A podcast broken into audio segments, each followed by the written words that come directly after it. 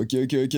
On est de retour. Deuxième épisode. Du coup, troisième épisode en l'occurrence. Mais deuxième épisode en réalité. On est ici, posé de nouveau au studio, avec mon très cher Amadou, Yes, sir. mon co-host. Mais cette fois, on n'est pas tout seul. On a un invité. Un invité qui m'est très cher. De Marc. Un invité qui... Avec qui j'ai tout fait et d'ailleurs à qui appartient le studio. Merci, un shout out to you, viens. Avec grand plaisir.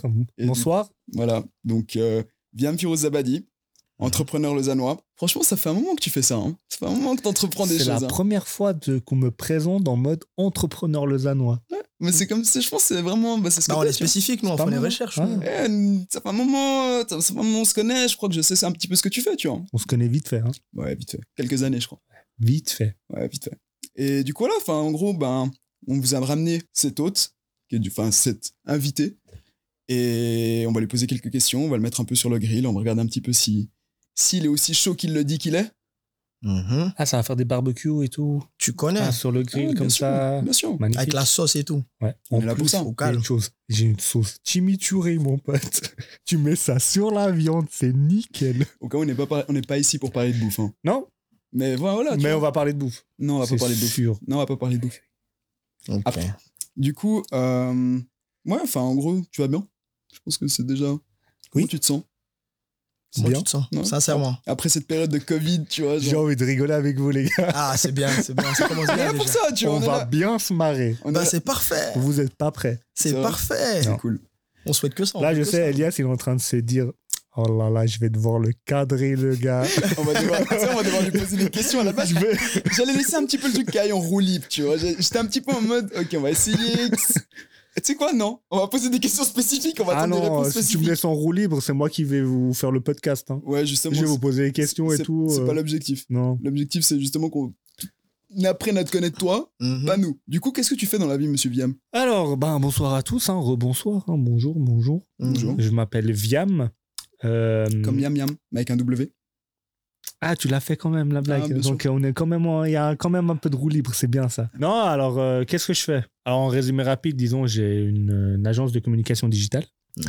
où euh, on fait vraiment tout ce qui est campagne de pub sur les réseaux sociaux. Euh, Facebook, Instagram, LinkedIn, Snapchat, etc. Et on fait tout ce qui est création de contenu. Vraiment, la création de contenu, c'est spécialisé vraiment pour le digital.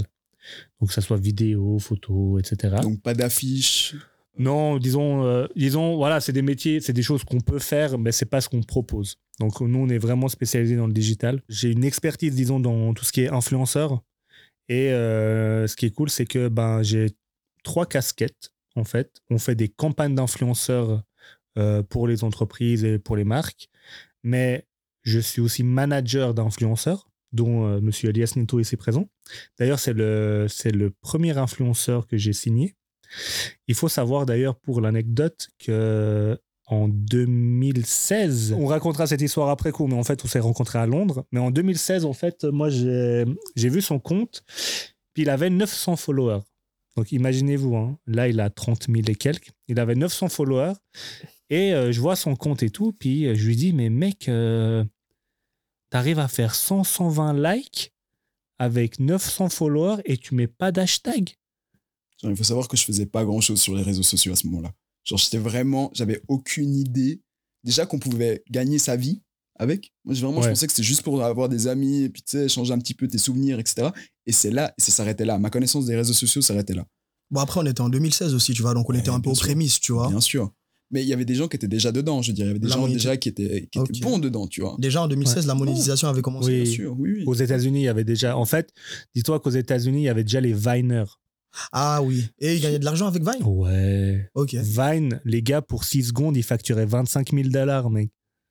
Pour une vidéo de Bon, 6 fa- secondes. Bon, fallait vraiment être un gros Viner. Oui, alors. bien sûr. Ouais, mais, mais dans tous les même. cas, il y avait un business qui était en train de se Ok, former, tu vois. Et même. Instagram, il y avait déjà des gens. Ok. Bah, t'avais déjà des Christina Bazan, des Chiara Il avait euh, beaucoup de blogueuses t'avais déjà. euh, à ce ouais. moment-là, tu vois. Donc, ouais.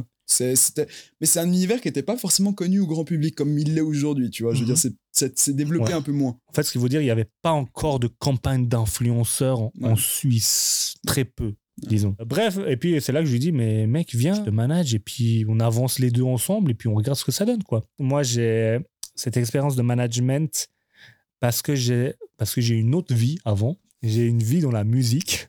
Intéressant. On veut tout savoir. On est là pour ça. Là, on, ton va- temps. là, on retourne en arrière. Oh, cool. là, on Prends va, ton temps. là, Ouais. on va loin en arrière. Ouais, mais c'est cool. Les gens vont enfin découvrir un petit peu ce que tu as fait avant d'être entrepreneur. Exactement. Parce qu'au final, il faut aussi dire une chose. Ouais. On ne devient pas forcément entrepreneur. Je pense que tu peux confirmer. Alors, c'est la question que beaucoup de gens me posent et que je réponds toujours la même chose, c'est que les gens me demandent si j'ai toujours voulu être entrepreneur. Mhm. Et souvent, il y a, parce qu'il y a finalement, il y a beaucoup de gens qui finalement veulent devenir entrepreneurs ou autre. Et moi, je dis aux gens, euh, les gars, frérot, moi, j'ai jamais voulu être entrepreneur. hein. Moi, il y a aucun moment où je me suis dit, j'ai envie d'avoir ma boîte, j'ai envie de faire ça et je vais faire en sorte d'y arriver. Moi, disons, c'est la vie qui m'a mis ce chemin-là et m'a dit, frérot, tu vas faire ça. Et ça, je raconterai, euh, disons, Oui. La suite. Mais pour revenir au monde de la musique, ça, ça date de 2010, disons. On est, ouais, on est en 2010, 2009-2010, si je me trompe pas. Il faut savoir que à l'époque, justement, mon cousin avait une, en fait, avait débuté euh, une société qui s'appelait Aprod, qui s'appelle toujours Aprod, ça existe déjà, qui on faisait du booking d'artistes. Et en fait, c'est de là où euh, le booking d'artistes, c'est quoi? C'est qu'en fait, on travaillait beaucoup dans l'EDM, donc beaucoup plus avec des DJ. Et en fait, ben, lui, il a commencé à faire euh, son bout de chemin dans ce milieu-là. Puis en fait, on a commencé à travailler avec des agences de booking à Amsterdam. Et, euh, et en fait, moi, j'étais son bras droit. Juste Vraiment. que je comprenne un petit peu, la boîte, elle se situe en Suisse? On se situe où? En Suisse, on est en Suisse à, à, À Lausanne à, à Lausanne, ouais. D'accord. Exactement. Et en gros, si euh, et en gros, en résumé rapide, la boîte, si tu voulais booker un DJ en Suisse, parce qu'on avait certaines exclusivités, tu étais obligé de passer par nous. Donc, disons, euh, une boîte de nuit, euh, Comme le MAD, par exemple. comme le MAD ou d'autres boîtes de nuit ou des festivals comme, disons, Rocco's Arène ou d'autres, ou même peu importe, étaient obligés de passer par nous pour pouvoir, en fin de compte, booker le DJ pour leur événement. Et euh, il s'avère que, ben voilà, nous, euh, moi j'ai commencé là-dedans et c'est là, en fait, on avait des artistes locaux, des, des Suisses, disons, où on faisait un peu de management. Nous, on a commencé à manager ces artistes-là parce qu'en fait, nous, les exclusivités qu'on avait, on avait deux, trois artistes vite fait. Bon, c'était pas nos artistes, mais disons, on avait l'exclu. Ben, on avait du Hardwell, du Avicii, du Quentin Mosiman, euh, Afrojack. Bref, c'était vraiment tout, beaucoup de gros DJ de l'EDM de l'époque sur la scène électro. faut savoir qu'Hardwell, c'était le DJ numéro 1 à un moment donné, dans le top 100 DJ Mag. Donc, c'est de là que vient mon, mon expérience, disons, de, Dans le management. dans le management, ouais. Ok. Et disons, j'ai côtoyé tous ces DJ parce qu'en fait, j'avais, je, je m'occupais beaucoup de la logistique. Donc, euh, on devait aller les chercher à l'aéroport, les amener à l'hôtel.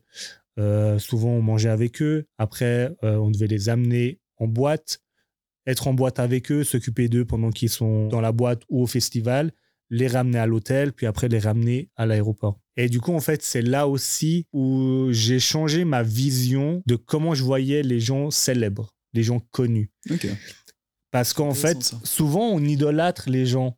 Les, les Brad Pitt, les célébrités, disons, on est là, puis souvent on se dit, ouais, si je le rencontre, c'est une star, quoi. Genre, euh, t'es un peu intimidé. Ouais, Mhm. Sous pression, quoi. Ouais, t'es un peu intimidé et tout. Et c'est vrai que, ben, moi, en fait, à un moment donné, à force de côtoyer des gens qui sont quand même célèbres à travers le monde entier, puis toi, t'es peinard avec lui en train de bouffer à l'hôtel euh, et tu parles comme si de rien n'était. Et en fait, au fur et à mesure, je me suis rendu compte que, mais en fait, les gars, ils sont comme toi et moi. hein. Ils vont aux toilettes, genre, euh, Oh. ils font. Non, mais c'est vrai. Ça a en fait- la chose. En fait, tu te rends compte, en fait, c'est des gars comme toi et moi, c'est juste qu'ils sont connus, c'est tout. Je vais pas citer de nom, mais c'est vrai qu'il y en a, tu vois, et puis en fait, tu te dis, en fait, euh, il y en a, ils sont cool, mais il y en a, ils sont pas cool du tout.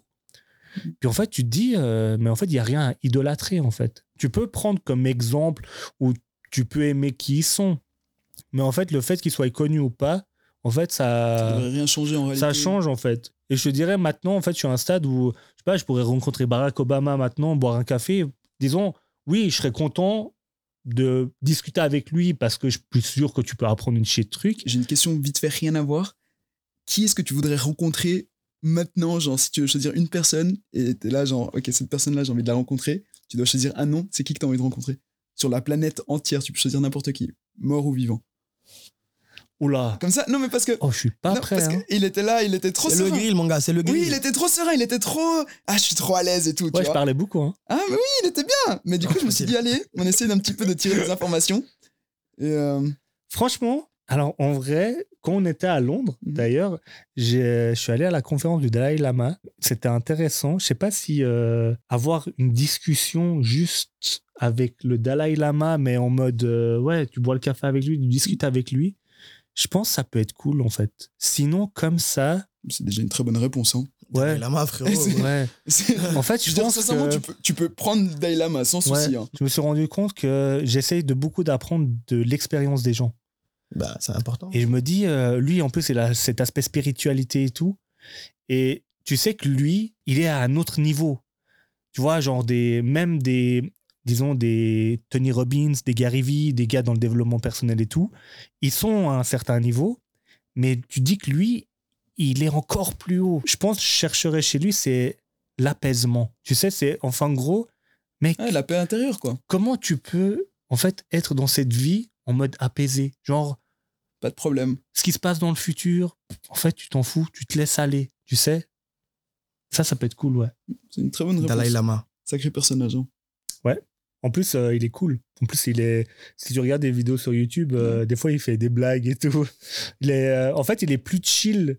Il est, ouais, plus, disons, moins aussi sérieux que tu penses. Tu penses que les gens en, en backstage, le gars, il fait des blagues et tout. Pour euh, revenir justement à ce que je disais, c'est que j'ai ces triples casquettes, Mhm. en fait, que je fais des campagnes d'influenceurs justement pour les marques et les, et les entreprises, que je manage des influenceurs, et ça, c'est la partie que je viens d'expliquer avec, euh, par exemple, Elias et d'autres influenceurs que je manage. Et j'ai la partie où moi-même, je suis un micro-influenceur avec Via Media. Via Media, c'est quoi? Via Media, c'est un peu ma salle de jeu. C'est un peu mon média, mon blog. C'est où, en fait, je m'amuse à écrire des articles. C'est surtout aussi l'endroit où je fais mes vidéos YouTube, des unboxings. Je suis plus geek. Donc, c'est plus un univers geek où on fait du high-tech, etc. faut comprendre, voilà, je pense que ben, tu as tes deux entreprises, du coup, si j'ai bien compris. C'est que tu as la partie via média, donc le média, la partie la boîte de consulting, Mhm. et c'est deux entités complètement différentes. C'est ça? En effet, alors euh, l'agence s'appelle. D'accord. Donc ça, c'est vraiment l'agence de com. Et puis Via Media, c'est vraiment, disons, un truc en, en- Ouais, comme tu rien l'as à dit, c'est voir. vraiment quoi. Ouais, c'est un média, c'est où je m'amuse. C'est le nom d'un influenceur, micro-influenceur, disons.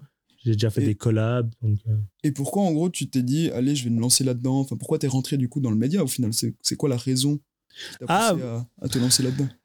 Bah, en fait, à la base, euh, avant tout ça, j'étais aussi journaliste indépendant. Donc, Oui. attends, je, je récapitule juste. Tu étais dans le monde de la musique en tant que booker d'artistes, Manager. aussi. manager, et ensuite, t'es passé du côté consulting digital, Oui. et t'as monté, du coup, aussi ton média.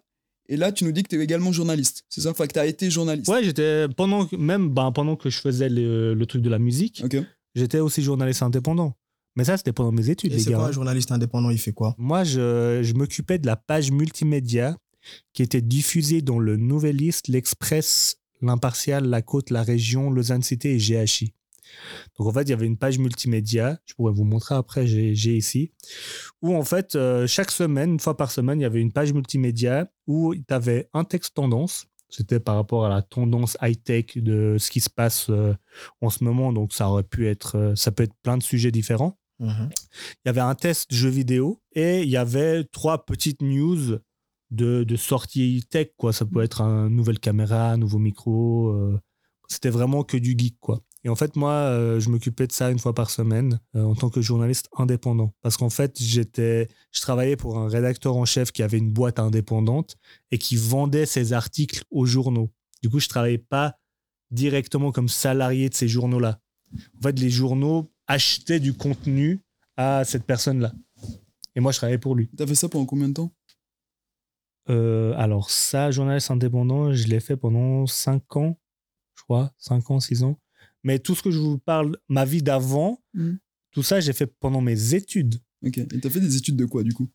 Parce que, voilà, au bout d'un moment, Revenons en arrière. on va un petit flashback de Les gens, ils vont passé. pas comprendre. Ils vont faire, mec, t'as quel âge? Il a vécu quatre vies. C'est un chat.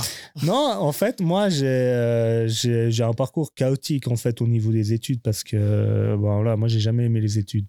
En fait, j'ai toujours euh, aimé le monde du travail. euh. C'est euh, franchement travailler, ouais, euh, construire des trucs, c'est, j'ai toujours kiffé ça. Comment dirais-je On va commencer direct. En fait, après le gymnase, donc euh, le lycée pour ceux qui sont à Neuchâtel, c'est ça? En France aussi. En France, En ouais. Ouais. Ouais. Ah ouais, c'est vrai que les gens qui sont en France, gymnase, je vous parle pas de la salle de gym. hein. non, le gymnase, en fait, c'est vrai que c'est que dans le canton de Vaud, je crois, et puis dans. Peut-être Genève, hein. Même Genève, c'est lycée? Non, Genève, c'est pas. C'est lycée, je crois, lycée. il me semble. Du coup, euh, donc après ça, je suis allé. En fait, j'ai fait six mois à l'EPFL en génie mécanique Donc le PFL, pour les gens qui connaissent pas, c'est l'école polytechnique. fédérale de Lausanne, parce qu'il y en a une à Zurich aussi. Du coup, je, je suis allé en génie mécanique, j'ai fait six mois. Euh, j'ai fait les examens d'hiver, puis en fait, je me suis rendu compte que jamais de ma vie je fais ça, quoi. Genre, euh, c'était beaucoup trop théorique. Je vais vous donner un exemple, mais où tu comprends pourquoi je me suis barré vite. En gros, tu apprends de base, disons à l'école et tout, que la dérivée de x carré, c'est 2x Technique, les gars. hein. Mm. technique. Dérivée de x carré, c'est 2x. En règle générale, disons, si tu as fait des, des études, disons, Supérieur. lycée, Ouais. ça, c'est un truc de base, voilà, tu sais. Moi, à l'EPFL, j'avais un cours d'analyse et en fait, on devait démontrer pourquoi la dérivée de x carré, Égal à deux. ça fait 2x. Mm. Tu devais te taper 4 pages Pour revenir à. pour dire ça fait 2x. Ouais. Puis moi, d'un coup, j'étais là, mais frère, pourquoi? Tu vois le même avec Omar Sy, là, qui tourne partout, genre, pourquoi faire? Mais vraiment, pourquoi faire?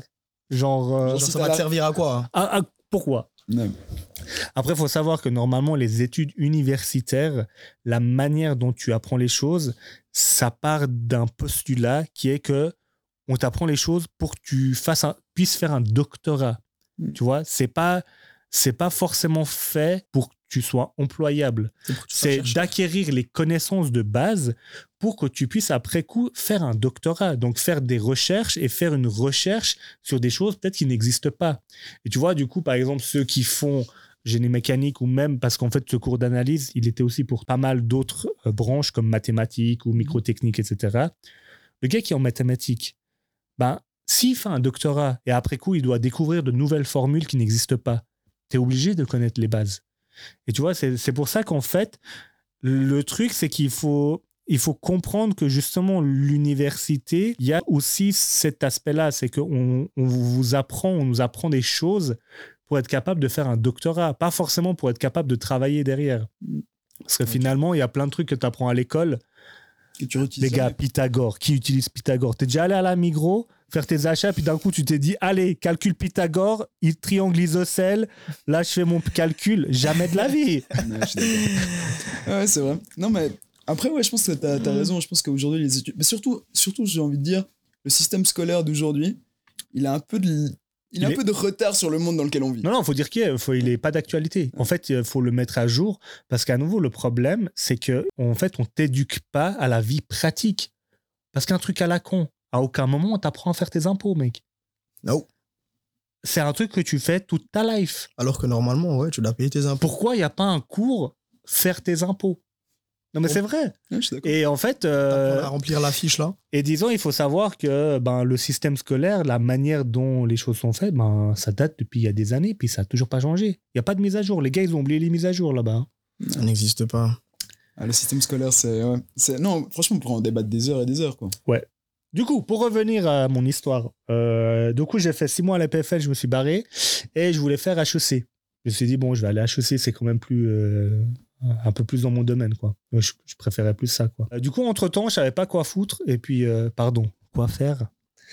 Euh, et euh, Entre nous, tranquille. tranquille. Franchement, j'ai Ouais. désactivé euh, enfant sur la chaîne YouTube, j'ai désactivé sur Spotify et tout, j'ai mis explicite. Donc, Ah, Franchement, je me suis dit- Ok, autant si les gens veulent insulter des gens, Non, fallait pas lui dire ça. ça va. Et là, maintenant, il va se lâcher. Non, ça va, quand même pas. Non, ça va, Ali, il me connaît. Je suis pas C'est très. calme. Ok, c'est calme. Euh, et entre-temps, en fait, j'ai fait une patente. En fait, pour les gens qui ne savent pas patente, parce que je pense que c'est un truc suisse, c'est une licence de cafetier et restaurateur. En fait, en Suisse, si tu veux euh, ouvrir un restaurant, un hôtel ou euh, disons dans ce domaine-là, tu es obligé d'aller de passer une licence en fait qui te permet, qui te donne le droit en fait de pouvoir ouvrir un restaurant. Vous allez me dire, euh, genre, je savais pas quoi faire. Et ma mère, elle m'a dit, bah, vas-y, fais ça. Et puis, on sait jamais. Je fais OK. En fait, j'ai fait que les modules. En fait, c'était que des modules obligatoires, puis c'est un mois. Mm. Tu vois, du coup, j'ai fait ça. J'ai jamais ouvert mon restaurant, mais mon truc, il est valable à vie. Donc, en fait, euh, si dans 20 ans, j'ai envie de m'ouvrir un restaurant ou un hôtel, je- techniquement, je pourrais. Et du coup, j'ai fait, j'ai commencé à HEC Lausanne. J'ai fait deux ans, puis après, j'ai fait Check Dev, parce qu'en fait, j'ai fait deux fois la première année. Mais en fait, j'étais trop concentré parce que je faisais partie d'une assoce. On organisait le prix stratégiste. C'est en gros, on offrait 50 000 francs à une start-up. Et moi, j'étais responsable sponsoring. Donc, il fallait que trouver l'argent et tout. Et j'étais à fond là-dedans. Et puis, euh, je kiffais trop. Quand j'ai fait HEC, c'était encore le système, l'ancien système où tu avais des examens que à la fin. Maintenant, ils ont changé. T'as des... Que à la fin, c'est-à-dire en troisième année Non, non. ou en, Première année, en mais fin d'année. en fin d'année, genre juillet, juin. Donc, donc, donc, donc, Il n'y avait pas d'examen d'hiver. Ah. Il y avait que les examens au mois de juin. Donc si tu les rates, c'est mort. Ouais. Alors que maintenant, ils ont changé. Maintenant, tu as des examens en hiver. Heureusement d'ailleurs. Mais du coup, puis moi, je me suis dit, j'étais encore en mode. euh, moi, j'étais une personne, euh, je faisais tout à l'arrache. Genre les devoirs à l'école et tout. Je pense moi, que ça, a j'étais- pas- ça a changé depuis? Quand même, je m'y prends un peu, quand même. Il y a des trucs, t'es obligé de t'y prendre à l'avance. Mais disons, euh, je suis très bon à faire les trucs à l'arrache. Les devoirs à l'école, moi, je faisais ça cinq minutes avant le cours. euh, tu demandais à un pote, frère, euh, je peux vite copier? Moi, j'ai toujours fait ça à la dernière, hein, à la récréation et tout. Tu connais la récréation? Voilà. Moi, j'étais comme ça. Genre, euh, je faisais tout à la dernière minute. Je pensais que ça allait passer. Même les examens, même les tests, j'apprenais le soir d'avant. Je me suis dit, l'université, je connaissais pas trop. Je me suis dit, peut-être ça passe. Non, ça passe pas. En même temps, tu vas me dire, fallait apprendre toute une année de cours en un mois. Imagine, je m'étais quand même pris un mois à l'avance hein, pour réviser. Ça n'a pas marché. La deuxième année, la deuxième, en fait, la deuxième année où j'ai refait ma première, je me suis dit, cette fois-ci, je m'y prends deux mois avant. Ça n'a pas marché. si vous voulez réussir à l'université, Révisé. allez au cours et, et soyez régulier. J'ai appris à mes dépens que le à l'arrache à la dernière minute, Ça ne marche pas. ça marche pas tout le temps. C'est pas, c'est pas une méthode durable. Non. Disons, disons que je sais que je suis bon pour improviser et faire les trucs à l'arrache, mais ça marche pas pour tout. Et en fait, je pense que l'expérience m'a appris à choisir mes batailles. Dans le sens, c'est que savoir où je peux me permettre de faire à la dernière minute et ne pas préparer et improviser, et où il faut préparer. Et je pense que c'est ça que j'ai appris, disons, au fur et à mesure. Tout ne peut pas se faire à l'arrache. Ouais. En fait, il y a certaines choses, il faut préparer. Comme quoi? Euh, bref, puis après, euh, du coup, après, je suis allé attends, faire. Attends, mon- attends, attends, je te pose une question. Comme quoi Qu'est-ce qu'il faut préparer? Parce que tu dis, il y a des choses qu'il faut préparer, il y a d'autres choses que tu peux faire à l'arrache. Mais moi, ce qui m'intrigue, c'est qu'est-ce qu'il faut préparer? Ah, bah, euh, je vais vous prendre par exemple, là, euh, souvent j'ai des rendez-vous clients. Avant de suivre euh, un cours de technique de vente d'un pote, c'est un pote qui, qui fait des cours de technique de vente, en vrai, je préparais pas grand-chose. Disons, je savais plus ou moins de quoi j'allais parler, puis j'allais au rendez-vous, je faisais mon rendez-vous et tout. Et ce que j'ai appris dans, ce, dans cette formation, est incroyable, c'est que c'est le pouvoir de la préparation. Et je me suis rendu compte que depuis, à chaque fois que j'ai des rendez-vous, soit sur mon iPad, soit sur une feuille, je prépare en fait le rendez-vous. Je prépare en fait le processus, donc le moment où bah, on va dire bonjour, etc. Et comment je commence juste la ligne directrice des rendez-vous et des questions que j'ai à poser. Et je me suis rendu compte qu'en fait, le client ou le prospect ou la personne qui est en face de toi, quand elle voit que tu arrives, tu as déjà tout qui est préparé, que tu as déjà écrit un truc, plein de trucs, tu as écrit les questions, que tu as déjà pré- en fait que tu as préparé le rendez-vous. Là, je dis un chiffre au bol, mais 50% de ton rendez-vous, si tu es là pour conclure, c'est réglé. En règle générale, le gars en face, il n'a pas à préparer. Tu vois, le client, il prépare rien. Quand il te voit que tu es préparé, tu es carré, Ah, Ça en donne une fait- belle impression. ça change tout. Et en Il fait, euh, pour toi. Ouais, aussi. et en fait, euh, moi, une fois, on m'a fait une remarque. euh, ah ouais, euh, vous avez préparé le rendez-vous? Genre comme si c'était pas normal, tu sais. Et ça, alors ça, je peux vous dire, euh, je vous donne cadeau la technique. Préparez vos rendez-vous. Quand vous y allez, faut que le client, il voie que tu as Mais écrit coup- des questions Voilà, et du tout. coup, il faut mettre sur une feuille, sur un iPad. ou Ouais, peu importe. Parce qu'en Mhm. fait, il faut que tu écrives tout. Il faut que, en fait, tu visualises ton rendez-vous et qu'en fait, euh, comme, comme un film, comme un storyboard ou comme, comme vous, quoi, le podcast, tu as une ligne directrice, tu sais des sujets que tu vas parler à Mhm. l'avance. Mhm. Mais là, pareil. Et quand, en fait, quand tu arrives, quand le client il voit que ta feuille, elle n'est pas blanche, tu sais, quand tu ouvres ton calepin normalement pour prendre nos notes, en règle générale, moi, ce que je faisais, j'arrivais au rendez-vous, j'ouvrais, c'était vierge, et j'écrivais devant lui le nom du client, la date. tu vois? Disrespectful. Ouais, moi, je faisais ça. Mais quand tu arrives, il y a déjà tout qui est prêt. Le gars, il voit que la moitié de ta page A4, il y a déjà des trucs écrits. Mhm. Le gars, il fait OK. Il Le sait que gars, chaud. le gars, il dit OK, le gars, euh, il rigole pas. Ouais. Et ça, c'est hyper important. Ouais, je, je pense que c'est un super conseil. C'est un truc à la con. Ouais, en on plus, y c'est un truc à la On con. n'y pense pas forcément, tu vois. C'est vraiment un petit truc à la con, mais ça marche. Ouais. Puis bref, j'ai fait finalement, euh, après le HEC que j'ai loupé, euh, j'ai fait un bachelor en management international à Genève. C'est là où s'est arrêté mon cursus euh, Académique. légal, disons. C'est le cursus où, c'est bon, j'ai mon bachelor, je suis en Suisse, j'ai mes papiers. Le reste, ça va être de la formation continue. Ok. Ouais, parce que j'ai fait beaucoup de formations continues après coup. Ça, c'est le plus important. Je pense que un truc, si je peux dire, Mhm. les gens, n'arrêtez jamais d'apprendre. La formation continue, c'est la base. Il faut tout le temps faire des formations. Si vous pouvez apprendre, apprendre, faut toujours apprendre. Mhm. En, être en mode, ouais, c'est bon, j'ai eu mon master ou je sais pas quoi, du coup, je fais plus rien. Oubliez, c'est mort. Surtout aujourd'hui, avec la technologie, euh, les choses sont vite obsolètes. hein. Formation Si continue, c'est Tu te important. fais jeter à la porte. euh, Ouais. On a vu le Covid, hein, je veux dire, les entreprises qui n'étaient pas à jour technologiquement, euh, elles sont tombées, tu vois, elles, sont, elles ont Ouais. disparu. Viam, tantôt, tu avais parlé de. Tu avais dit que, en gros, toi, c'est la vie qui t'a un peu mené vers l'entrepreneuriat. Si je comprends bien, donc c'est un concours de circonstances, donc t'étais pas, t'étais pas destiné forcément à ça. Pourtant, moi, quand, euh, moi, quand je t'entends parler, j'ai plutôt l'impression que, tu as toujours été un débrouillard, tu vois. Que, que, Alors la vie a fait que euh, il y a un moment donné, tu te rends compte que on n'est jamais mieux servi que par soi-même, quoi. parce que tu as déposé 500 CV, puis ça n'a pas marché. a- Alors, du coup, tu t'es dit, bon, vas-y, je me lance. Ou bien. euh, 380. Faut être précis. ok, ok, 380 CV. non, mais coup. je peux raconter l'histoire en fait. Euh, bah, en gros, euh, après mon bachelor, j'ai été euh, engagé dans une boîte d'informatique comme responsable marketing. Moi, en fait, depuis l'âge de 15 ans, j'ai travaillé. Mon premier job, c'était à l'âge de 10, 11 ans. euh, J'enlevais la mauvaise herbe du jardin de mon meilleur pote. Donc, il nous payait 10 balles, 20 balles pour, euh, pour faire ça. Et c'est à l'âge de 15 ans où j'ai commencé à, à travailler dans un, dans un grossiste de fleurs. En fait, un grossiste de fleurs, c'est quoi? C'est en fait, euh, c'est le gars qui vend les fleurs aux fleuristes. Ok. Voilà. Parce qu'il faut savoir que ben, faut bien qu'un gars vende des fleurs aux fleuristes. Et moi, je me sais pour cette entreprise-là. Du coup, moi, de l'âge, depuis l'âge de 15 ans, j'avais plus de samedi. Mais samedi, c'était mort. C'était samedi, c'était 5 heures du matin là-bas. Et j'ai commencé comme ça. Il faut savoir pendant mes études, pendant que, bah, pendant ce moment où j'ai fait mon bachelor à Genève, il faut savoir que je travaillais dans la musique. J'étais journaliste indépendant et que je travaillais à la COP, comme dans la centrale de distribution. Je travaillais dans un frigo. Et, euh, et à ce moment-là, justement, c'était tous les samedis. Je devais être là-bas à 5 heures du matin et je finissais à 14 heures. Il faut savoir qu'à 14 heures, quand je finissais, je travaillais aussi à la pharmacie. Je faisais les livraisons des médicaments.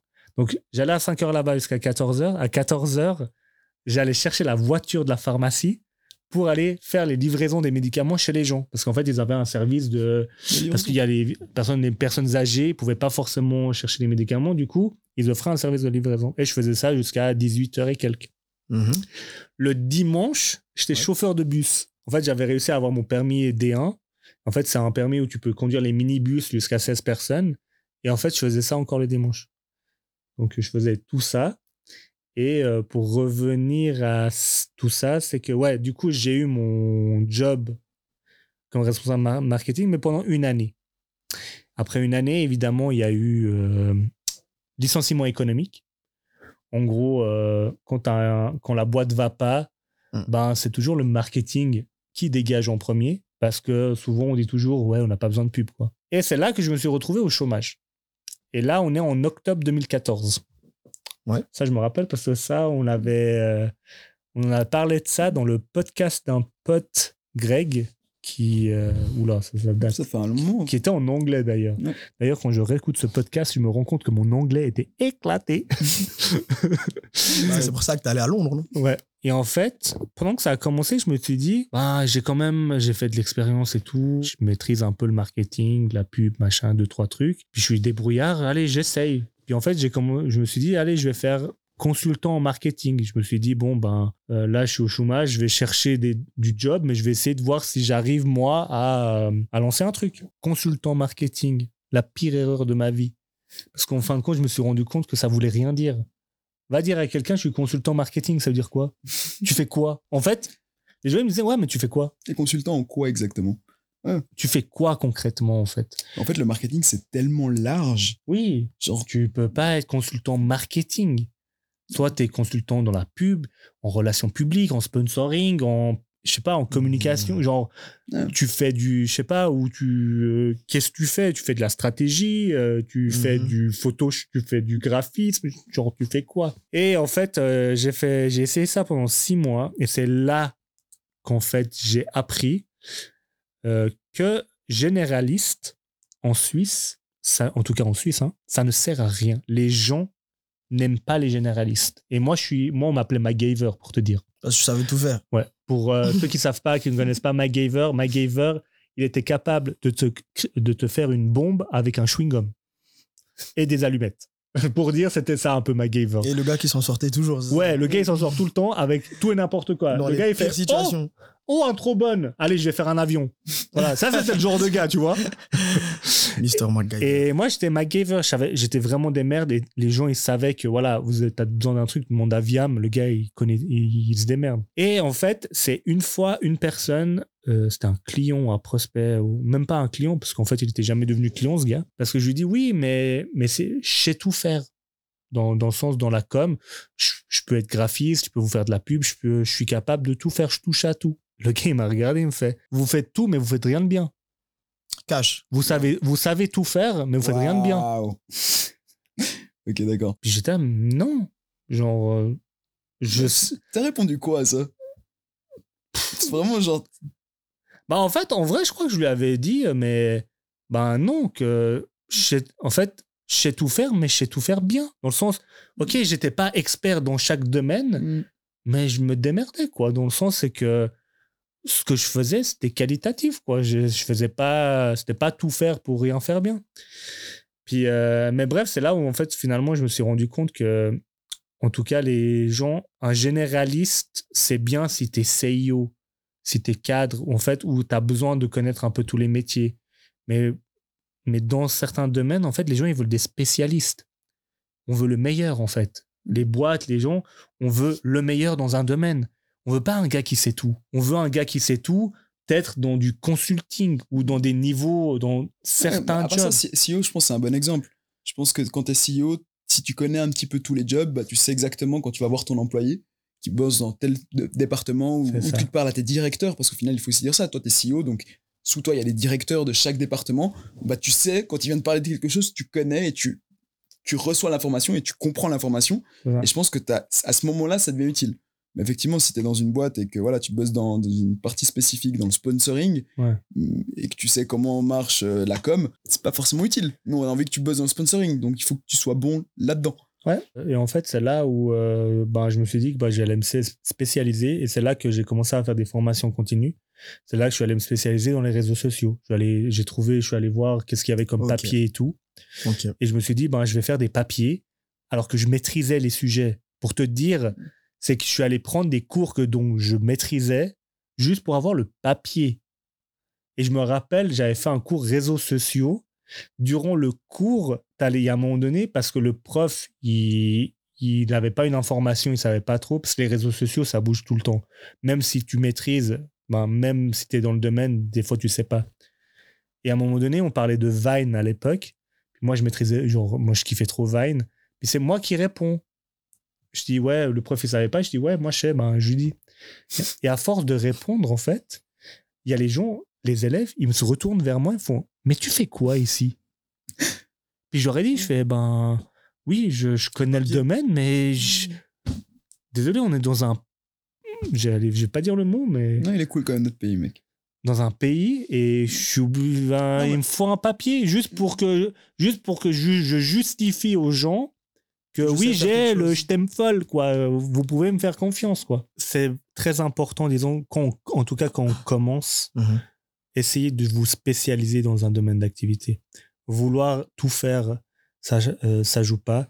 Et moi, pour vous dire, au début, moi, le problème que j'avais durant cette période où j'étais justement au chômage et que j'essayais ces trucs, c'est que quand j'allais à des événements ou des trucs comme ça, bah, ça t'arrive où les gens, il faut. Surtout qu'on est dans un pays en plus, c'est la première question qu'on te pose après la météo, quoi. C'est euh, faites quoi dans la vie? Tu sais, cette question, faites quoi dans la vie? Ils adorent connaître ce que tu fais dans la life. Et je me rappelle à un moment donné, ben, je savais pas quoi répondre. En fait, j'étais là, ouais, alors écoutez, euh, je fais du graphisme, je fais des sites internet. Puis en fait, à un moment donné, je disais tout. Je me dis, je dis tout. Fait, il y a un truc, lui, il veut. Et en fait, ça marche pas. Et bref, du coup, ce- cette période de chômage a duré deux ans. Durant ces deux ans, j'ai euh, cherché du boulot. Et à un moment donné, en fait, justement, j'ai laissé tomber mon, mon besoin de consultant en marketing parce que je me suis rendu compte que ça marchait pas. Et je me suis dit, ben, euh, je vais chercher du boulot. Mais euh, en plus sérieux, quoi. Et j'aurais jamais imaginé que c'était aussi compliqué de trouver du boulot dans la com.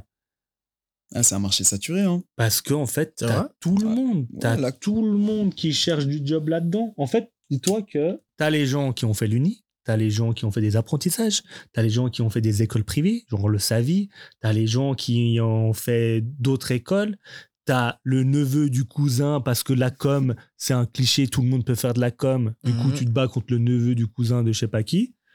En fait, du coup, il y avait un poste d'ouvert, tu te retrouvais à, euh, à te battre contre 600 personnes. Et en fait, du coup, c'était plus dur que ce que je pensais. Du coup, d'où les 308 ans de postulation euh, que je disais. Et le problème, c'est que, alors ça, je touche du bois, j'ai jamais ressenti ça, mis à part à ce moment-là, la discrimination. En fait, jusqu'à maintenant, Mm. voilà, je m'appelle Viam Firouzabadi, disons, c'est un nom très atypique. Euh, iranien, si jamais, pour ceux qui euh, se demandent. Mais j'ai jamais ressenti, disons, de la discrimination ou du racisme ou du truc envers, disons, euh, T'as personne. j'ai jamais eu ce problème-là, disons. Et là, c'est le seul moment de ma vie où je me suis rendu compte et j'ai ressenti qu'en fait, mon nom posait problème. Qu'en fait, quand le recruteur, il voit deux CV pareils et à côté, il a David Dupont, désolé pour le cliché, hein, Viam Firouzabadi, ben, en fait, je me suis rendu compte, Viam Firouzabadi, ça dégage. Genre, c'est simple, le gars, il a le choix, il dit, ouais, déjà, son nom, il est chelou, allez. Et en fait, c'est le seul moment de ma vie où je m'étais dit, putain, j'ai un nom de merde. Vraiment, je me suis dit à un moment donné, je me suis dit, j'aurais quand même préféré m'appeler, je sais pas, Marc, David, Pierre, genre un truc euh, moins, moins éclaté, quoi. Genre. euh, Moins éclaté. non, mais vraiment, genre. Moins euh, exotique. Ouais, moins exotique, quoi. Genre, maintenant, j'ai plus, j'ai plus ce problème, qu'on soit d'accord. Moi, je kiffe très bien mon nom et tout. Mais c'est vrai que mon nom de famille, il est long. Tu vois, Firouz Abadi, c'est long. Et c'est vrai qu'à un moment donné, j'étais là, franchement, et je voyais certains potes qui avaient plus d'interviews, d'entretiens et tout. Puis je me disais, franchement, euh, je comprends. En fait, je me suis rendu compte que, ouais, s'appelait euh, Marc de la Pierre, euh, ouais, des noms de par ici. Franchement, ça aide. C'est pas la même chose. Et du coup, bah, justement, du coup, pour rebondir Qu'est-ce qui s'est passé? Non, Ah ouais, que- rebondir sur ça. Ouais, non, mais en gros, tu dis justement, bah voilà, que t'as été un peu discriminé, que t'as pas trouvé de taf. C'est quoi la solution du coup? Parce qu'au final, voilà, t'étais là, t'as fait tout, t'as fait, t'as cherché ton Alors j'ai trouvé une pure combine. hein. C'est Et alors ça, les gars, écoutez-moi bien. Si vous cherchez du taf, de- dès que j'ai fait cette combine-là, euh, j'ai à chaque fois eu des entretiens. Vous savez, lors d'un d'un job, on vous demande, on, merci de nous envoyer votre CV et une lettre de motivation. Et moi, vers la fin de mon chômage, donc euh, disons, on était fin 2015, je me suis dit, en fait, euh, j'ai pas d'entretien. Et quand je te dis, j'ai envoyé 380, genre vraiment, j'avais pas d'entretien.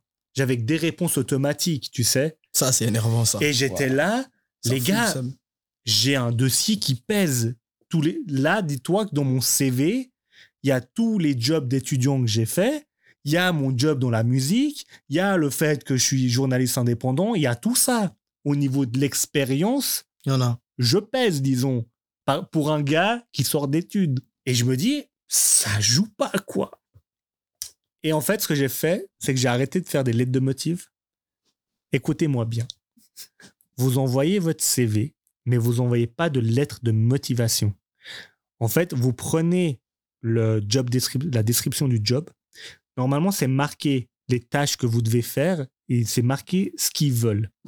Moi, je reprenais ces points-là pour dire, l'exemple concret, j'avais fait ça pour la RTS.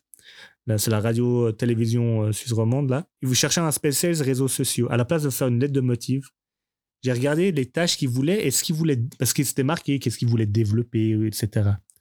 J'ai envoyé deux pages où, en fait, j'ai repris les points qu'ils ont mis dans leur job description Textuellement. textuellement et j'ai développé ce point-là.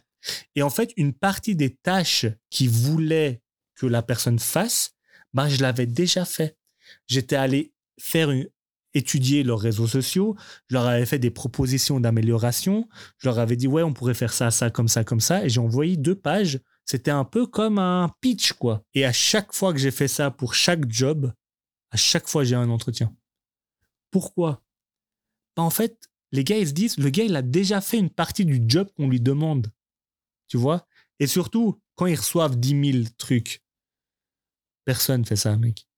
Non, tout le monde fait une lettre de Quand motivation. tu as reçu 150 trucs et que tu as reçu que des lettres de motifs, puis d'un seul coup, tu regardes, tu trouves un gars qui t'a fait deux pages de pitch, qui a déjà étudié, qui a déjà fait du taf pour toi gratos, que même si le gars, il s'appelle Viam Firouzabadi, il a un nom éclaté ou peu importe, le gars, il va dire, ah, lui, lui, c'est intéressant, je vais Ah. regarder. Je vais au moins- je au moins prendre le temps de. C'est ça. C'est ça. Mais là, tu leur as proposé une solution. Et chaque employeur cherche ça, en fait. C'est ça. Et le problème, je pense que c'est ce qu'on n'apprend pas non plus à l'école, c'est que les gens qui postulent ne prennent jamais le temps de se mettre à la place de l'employeur. Yep. De se dire, mais lui, il veut quoi? Qu'est-ce que lui, il cherche? Et lui, il veut une solution. Du coup, il faut que j'amène mon dossier comme une solution. Parce que le problème, c'est que les gens, ils se disent pas, moi, bah, dernièrement, j'ai recruté deux stagiaires. À nouveau, les gens se rendent pas compte. Les gars, moi, j'ai une boîte à faire tourner. J'ai pas le temps de checker 150 CV. Et quand on vous dit, quand les RH vous dit, on prend 5 secondes pour voir votre dossier, c'est pas du bullshit. Moi, j'ai pas le temps de lire les, et je le dis, les lettres de motifs que j'ai reçues, j'ai lu en diagonale.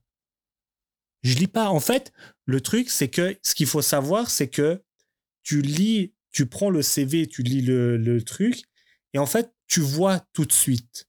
En fait, il y a un moment donné, tu vois, parce qu'en fait, il y a des trucs aussi psychologiques. Ce que je veux dire par là, c'est que la manière dont le CV est fait, la manière dont c'est présenté et tout, tu sais déjà la personne plus ou moins comment elle peut être. Tu vois? Donc déjà, si vous envoyez un CV qui a avec une mauvaise mise en page, etc. Surtout, moi, je suis une agence de com. Ouais, ça dépend aussi le domaine, bien entendu. Ça dépend vois. le domaine, mais Bien tu m'envoies un CV, il y a zéro couleur, tu m'as envoyé un CV, le truc où il y a que les titres, il y a rien et tout. Alors qu'à côté, j'ai une graphiste qui m'envoie son CV qui est hyper beau, t'as vraiment, tu kiffes voir le CV. Désolé, la question, elle est vite répondue. Hmm. Je vais même pas prendre le temps de lire le CV du gars ou de la fille où je vois que le CV, elle s'est même pas donné de la peine. Parce qu'en fait, ce qu'il faut se rendre compte, c'est que nous, à un moment donné, disons, quand tu es dans nos pieds, que ce soit RH ou patron, ça nous dit si la personne prend de la peine ou pas. Et un truc, je peux vous dire, je vous jure qu'on se rend compte quand la personne, elle a vraiment pris le temps de, de préparer son dossier et qu'elle a vraiment envie de taffer pour toi, ou si elle a envoyé son dossier parce qu'elle doit rajouter une ligne dans son chômage. Mm. Et, pas le même tu, effort, hein. et, tu le, et tu le vois. Mm. Et ça se voit direct. Et c'est vrai que moi, je le dis, il y a des CV où je voyais qu'il y avait la personne n'a même pas pris le temps de juste faire un truc bien. Bah en fait, bah, c'est éliminé. Et surtout pour une entreprise de com, quoi. Oui, surtout, dis-toi que moi, je En suis dans la com, quoi. Ouais. Genre, et en plus de ça, j'avais marqué, faites un truc créatif. Lisez au moins le job description, quoi. Est-ce que tu peux nous dire un peu, parce qu'en fait, il y a, il y a une idée fausse qui consiste à penser ou à dire que, ouais, voilà, euh, la vie d'entrepreneur, elle est chill, tu te lèves le matin, ou bien à 9h du, bah, à 9h, tu prends ton petit café, et puis voilà, quoi. Puis tu, tu donnes des ordres à tes deux, trois employés, puis c'est fini. Mais, euh, est-ce que tu peux nous dire aujourd'hui une journée typique? Est-ce que tu peux nous expliquer une journée typique de Viam? Ouais, bien sûr. Ouais. Alors, avant ça, c'était OK. J'ai juste, juste, comme tu dis, fast forward, juste le moment où, euh, pour, parce que je pense que les gens, ils veulent toujours se demander, mais comment, en fait, je suis arrivé juste à être entrepreneur, en fait. Vas-y, ouais. coup, euh, parce qu'en fait, vu que je l'explique, que j'ai, je me suis jamais forcément dit que je voulais faire ça. En gros, je suis arrivé à la fin de mon chômage. Ouais. Et euh, malheureusement, euh, le dernier entretien que j'ai eu, ça n'a pas passé. Et euh, du coup, mon chômage se termine et j'ai deux choix. Soit je me démerde pour trouver du taf en tant qu'indépendant, soit je vais au social. Je vivais chez mes parents, donc euh, mais disons, c'était mes choix étaient là. J'étais arrivé à ce stade-là et, et je me suis juste dit ben écoute, le social c'est mort. Genre, je connaissais des gens qui étaient, je, savais comment ça fonctionnait le système et tout. Je me suis dit non, en fait, je vais me démerder. Il faut savoir qu'en deux mois où je touchais pas le chômage, j'ai réussi à développer, disons, des plus de trucs que j'ai pas fait en deux ans. Je pense que là, tu as une anecdote qui est assez cool, et je te laisse la raconter toi, mais ton kiné t'avait dit un truc méga intéressant à ce moment-là. Entre le moment. oh, tu t'es rappelé de ça? Bien sûr, entre le moment où justement tu étais au chômage Oui. et le moment où tu as fini ton chômage. Ouais, alors les, pour revenir, ouais, l'instinct de survie, les gars, c'est un truc Mhm. de malade mental. Là, hein. t'avais faim, hein. T'avais la dalle, hein. Ben, c'est bien que tu dises, utilises faim. ce mot T'avais faim, hein. parce que à l'époque, mon kiné, moi je pense que ça c'est un cliché qu'il faut enlever. Les gens n'ayez pas peur d'aller voir un kiné, un thérapeute, un psy, peu importe, une personne avec qui parler. Je trouve que c'est beaucoup trop tabou, mais je vous jure, mon kiné, c'est, disons, c'est un kinés- kinésiologue. Non, Kinésithérapeute. non, kinésithérapeute, c'est pour les muscles, mais tu as la kinésiologie Ah ouais. qui est justement autre chose. Et en fait, lui, avec lui, c'est plus, c'est plus thérapeute. Et je vous jure, pour moi, ce mec, il m'a sauvé la vie. C'est lui qui m'a sauvé la vie quand j'ai fait un burn-out. Parce que, ouais, j'ai fait un burn-out, accessoirement. Euh, mais en fait, lui, il a détecté ça juste avant que je finisse euh, en mode euh, légumes Irrécupérable. irrécupérable où tu finis une année en hôpital psychiatrique. Ah ouais. C'est Ouais. à ce point. Ouais, ouais, moi j'étais. euh, en fait, en gros, je vais chez lui.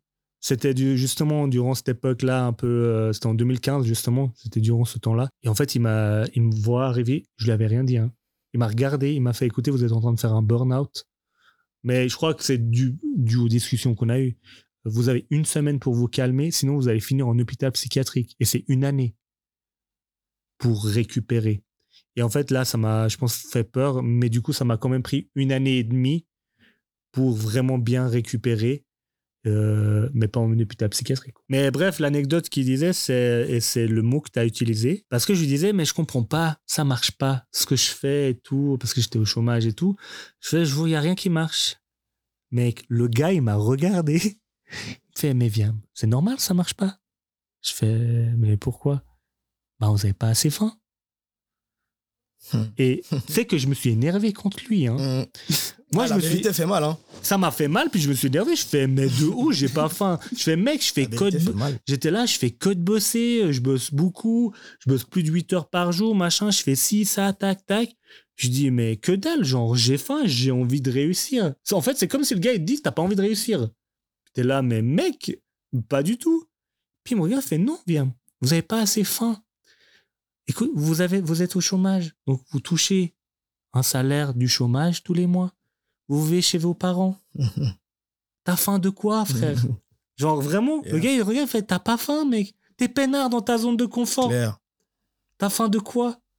Et, euh, et, euh, et ouais, franchement, euh, ce jour-là, je me rappelle, j'étais pas bien. hein. Genre déjà, il m'avait énervé. Parce qu'en fait, c'est comme si tu dis tu fais des efforts et tout. Puis un gars, il vient, il fait Ouais, tous les efforts que tu fais, ça sert à rien. Ouais, Il a remis en Et question limite, tout ce que tu fais. Et limite, il te dit Tu fais pas d'efforts. Bah. T'imagines? Ouais, C'est mais ça. tu sais, c'est le même truc quand, tu sais, quand tu vas faire la vaisselle. C'est l'ego. Oh, Tu fais la vaisselle, puis on te dit, il faut que tu fasses la vaisselle, mais la vaisselle, tu l'as faite. Ou bien c'est pas assez propre. Ouais, c'est Ouais. vénère, tu vois, t'as bossé 8 heures Ouais. durant ta journée, à la fin, on dit, ouais, t'as rien fait. Bah, c'est l'ego. Ça, bah, il a remis en question tout ce que t'as fait, tous tes Ah, principes, tout ce que t'as mis dans ton. Et en fait, je me suis rendu compte, c'est vrai. En fait, il avait trop raison, quoi. J'avais pas assez faim. Parce qu'en fait, dès que j'ai fini le chômage, les deux mois, mec, il y avait pas de t'es peinard et tout. Oui, j'étais chez mes parents, mais c'est tout. Du coup, euh, je t'assure que le charbonnage, euh, on est allé direct. Hein. Niveau. Et d'un seul coup, ça change. Hein. Instinct de survie, il est en mode ah ouais, mais là, c'est pas ta faim. T'es là, c'est en mode euh, faut survivre quoi. Et du coup, en fait, c'est comme ça que finalement, c'est je dis aux gens, c'est que c'est la vie qui a fait en sorte que j'ai pas trouvé de travail.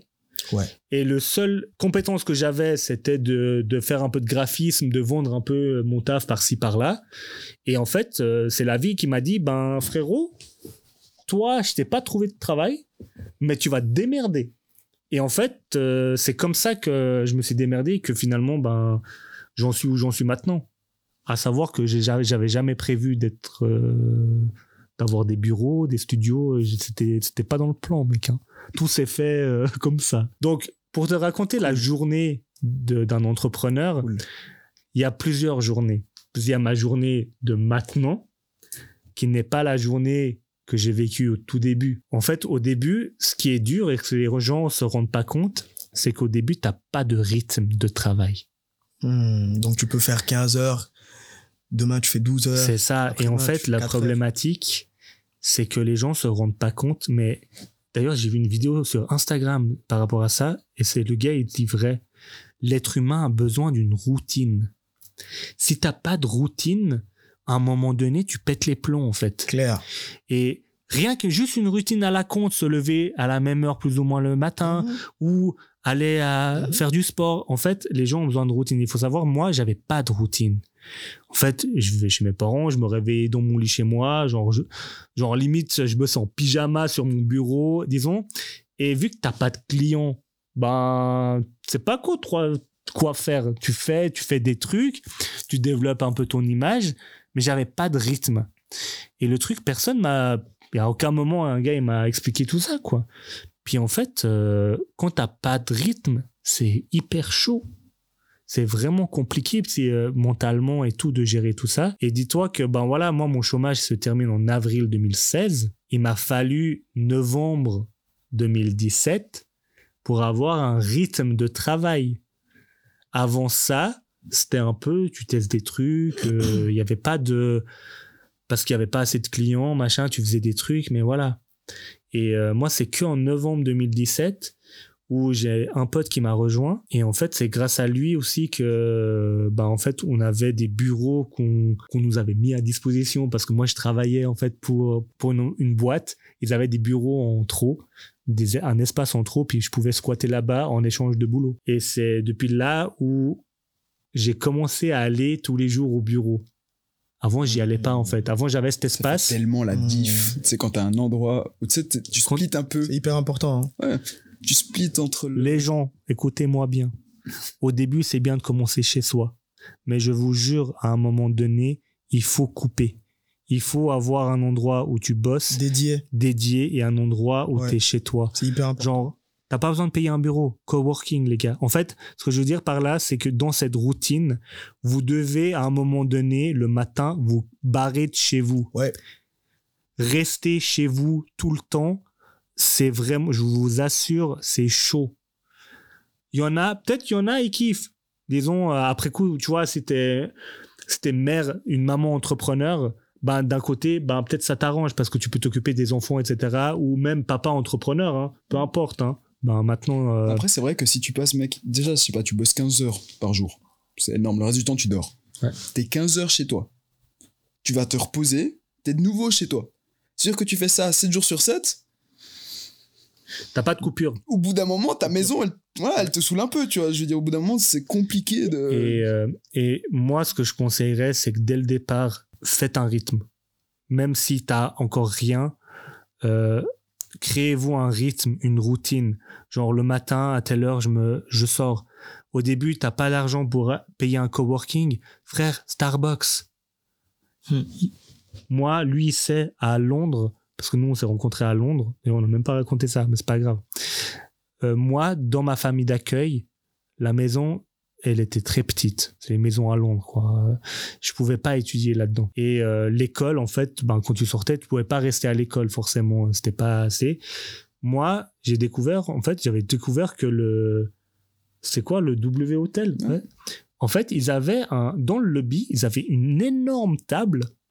Et en fait, tu pouvais te poser là gratuitement. Tu n'étais pas obligé de consommer. Et en fait, euh, j'allais étudier là-bas. Pour revenir à ce que je disais, trouver un endroit où vous avez votre petite routine. Le matin, tu te lèves, même si c'est à 9h, 10h, peu importe, l'heure, euh, c'est pas important. Tu sors de chez toi, tu vas à cet endroit-là, c'est comme ton bureau, tu travailles, tu fais ton truc, et après tu rentres chez toi. Et en fait, il faut que tu aies cette coupure. Comme ça, tu sais que chez moi, c'est chez moi, je ne bosse pas. C'est en mode se décontracter. Parce que sinon, c'est l'erreur que j'ai faite au début, ben tu sais plus quand tu bosses, quand tu bosses pas. euh, ben pour te dire, moi je me réveillais, j'étais en pyjama, j'avais tellement la flemme, je me posais sur mon bureau qui était à deux pas de mon lit et j'étais toujours en pyjama et j'allumais l'ordi. Puis après, ben évidemment, tu es chez toi, t'es un peu fatigué, tu vas faire la sieste et tout. Et puis après coup, ben tu vas manger, puis tu es toujours en pyjama. Puis après, c'est 19h, tu es toujours en pyjama, mon pote. hein. Et après, tu vas dormir. Après, tu refais ça le lendemain. Et tu fais ça tous les jours. Et, euh, et ça, le- et ça c'est vraiment important. Ça, je pense que c'est, c'est si quelqu'un aurait pu me dire ça, je pense que j'aurais peut-être gagné du temps. En tout cas, c'est mentalement, ça aide beaucoup d'avoir ce rythme, cette routine. Et du coup, ben après coup, ben c'est simple. Moi, je me, j'ai pas d'alarme. Genre, je mets juste l'application Sleep Cycle qui me permet de d'enregistrer mon sommeil. Mhm. Mais sinon, euh, moi, je- j'ai appris à, aller, en fait, à laisser mon corps se réveiller quand il se réveille. Même maintenant, disons, avec le rythme que j'ai, en règle générale, vers, il se réveille vers 7h30, 8h. Je suis réveillé, je prends ma douche et puis, euh, Direction le bureau, quoi. puis au bureau, quoi. Non, je ne prends pas de petit-déj parce que je fais des jeûnes intermittents. Bien. Ah, tu connais? Ouais. Ah ouais? Ah ouais. Tu veux expliquer ou peut-être aux gens qui connaissent pas? Vite fait, Ah, en le deux jeu- mots. Vite fait en deux mots. hein. En deux mots. Ouais, vite, fait, vite fait, sans expliquer tous les effets, quoi. mais- En gros, ben, c'est espacer euh, ses repas. Ou plutôt manger une fois par jour. Quelque chose comme ça. deux fois. ouais. Voilà. Ouais. C'est en gros, tu laisses une grosse période de Voilà. temps euh, où tu manges pas. Et puis en fait, après, tu as une laps de temps où tu manges. Bon, peut-être expliquer aux gens pourquoi en fait. Juste, ça permet que d'être en mode déstockage. C'est qu'en fait, le gras qui est accumulé autour de votre ventre, en fait, ça permet simplement de que ce gras puisse se déstocker. Puis en fait, pour pouvoir que ça se passe, il faut 10 heures ou 12 heures, après 12 heures pour que, sans manger, pour que ça s'active. Et puis du coup, je viens au bureau, puis au bureau, en fait, ben, après coup, tu commences à répondre à tes mails, tu, tu fais tes projets, etc. Et puis en règle générale, c'est vrai que là, vu que ben moi, j'ai pas de famille, disons, j'ai pas de, J'ai pas d'enfant. j'ai pas d'enfants, etc. J'ai rien et j'ai personne qui m'attend à la maison, disons. Ben en fait, je rentre chez moi quand j'ai, disons, quand le boulot il est fini ou euh, bon, le boulot se finit est jamais fini. Mais disons, en règle générale, je suis là jusqu'à, en moyenne, je suis là jusqu'à 7h, 7h30. Puis après, je rentre chez moi. Tu commences à quelle heure? Tu finis à quelle heure? Euh, En règle générale, je suis au bureau vers 9h, 9h30. Et en moyenne, je, me, je pars à 7h30. C'est 10 heures, 10h30. Ouais, alors moi, 8h, les gens, euh, t'as pas le temps, mec. T'as rien le temps de faire. Mhm. Mais des fois, mais ça arrive que, en fait, entrepreneur, faut savoir s'adapter. Dans le sens, c'est que, dis-toi que personne va t'amener de l'argent pour toi. Personne va t'amener du job.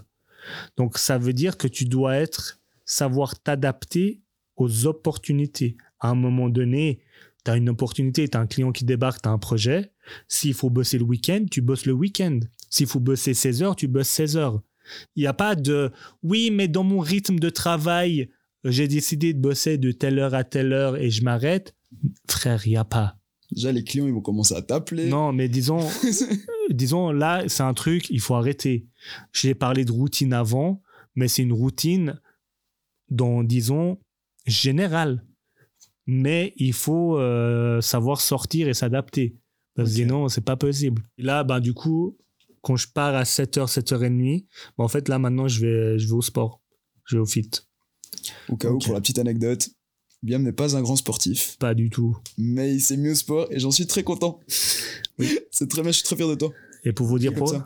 ou je vous raconterai une autre fois pourquoi je me suis mis au sport. Et euh, j'ai entendu une fois quelqu'un dire, euh, je pense que c'était un entrepreneur ou un acteur, je, je me rappelle plus vraiment, il disait que euh, bouger ne veut pas forcément dire faire des progrès. Oui. Et alors on a on, on a une expression en iranien C'est vrai? Ouais, et que ma mère me dit, me dit souvent.